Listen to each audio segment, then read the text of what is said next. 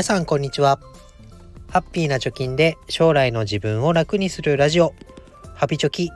今日もやっていこうと思います。このラジオでは2人の子供の教育費や時代の変化に対応するお金として10年かけて貯金ゼロから1000万円を貯めるということで日々発信をしております。インデックス投資を中心に資産形成をする過程でこれから投資を始めようと思っている人や将来のお金のためにお金の使い方に悩んでいる人に向けたメッセージを発信しております。今日は有意義なお金の使い方ということで話していきたいと思います。特に子育て世代共働き世帯におすすめしたいのがハウスクリーニングになります。まあ、家の掃除はね快適に生活をするためには、まあ、なくてはならない家事の一つだと思います。その中でもなんかこう自分でやってもね綺麗に掃除できないんだよなとか時間をかけて掃除をしたいんだけど時間が取れないんだよなとかあとはこう自分でねいくらやっても綺麗にならないところがあるんだよなみたいなとこって家の中で何箇所かあると思います。そういった時にやっぱりこうプロにね任せて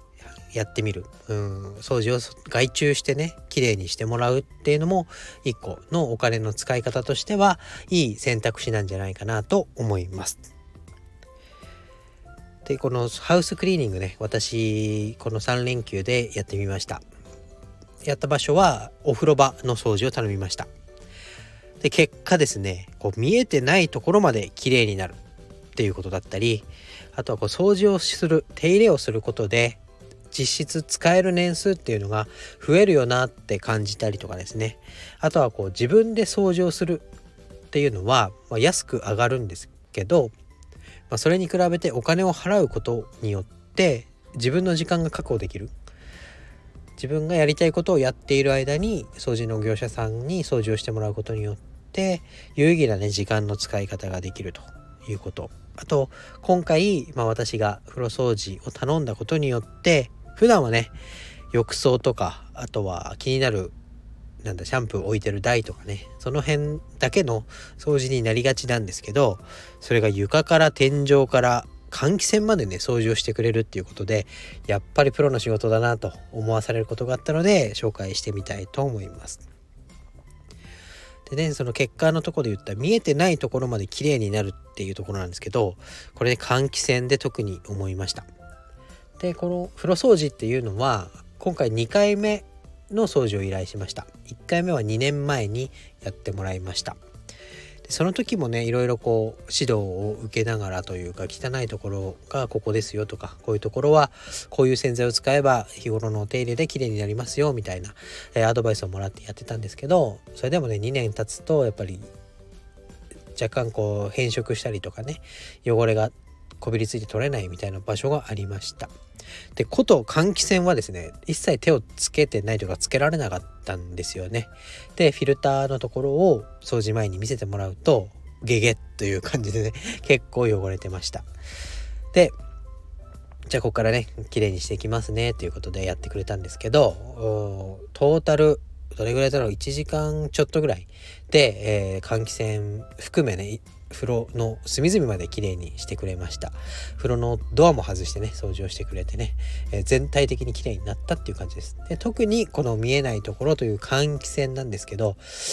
これね掃除をしないというか普段見えてないのであまり気にしたかったんですがあの汚れの程度っていうのはね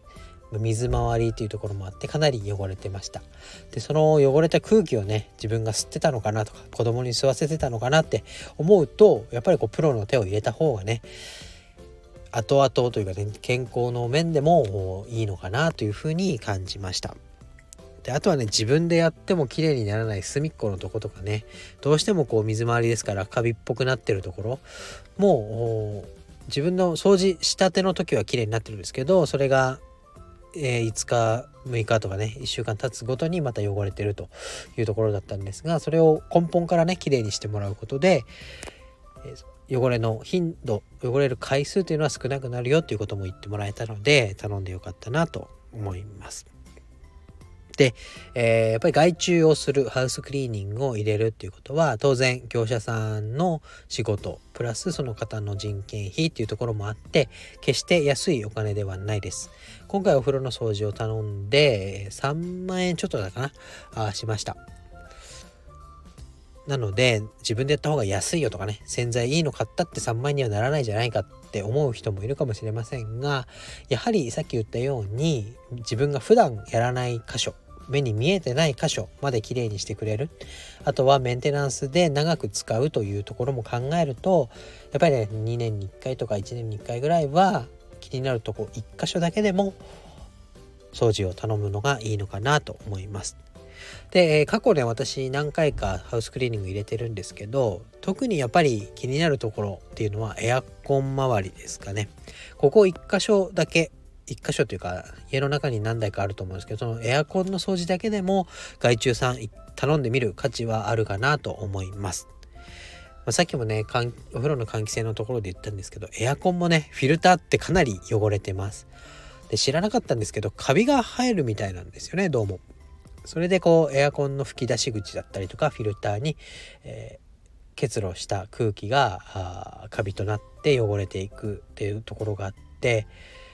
エアコンこそねまさにね、えー、使わない日はないですよね。この夏もかなり大活躍してくれましたけどそういったところも定期的にお手入れすることによってエアコンなんてまさにこう空気が出るところででそれを吸って生活していますから健康っていうところでもカビがね紛れてる空気を吸ってるんだって思うとやった方がいいよなとお金をかけるべきポイントだよなっていうことを改めて感じます。特に共働き世代でかつ子育てをしている人っていうのはそのエアコンのねフィルターをがっつり1日かけて掃除するぞとかそういったことってなかなか時間取りづらいところだと思います。そうであったら、まあ、子供がねお昼寝している時に業者さんに来てもらってその時間できれいにしてもらうと。で子供が起きたらきれいさっぱりね空気もきれいだよと。いうところでなんかね得した気分にもなりますので是非ハウスクリーニング時間のない人こそ取り入れてみるべきところかなと思いましたので今日はお話をさせていただきました。今日は以上になります。バイバイ。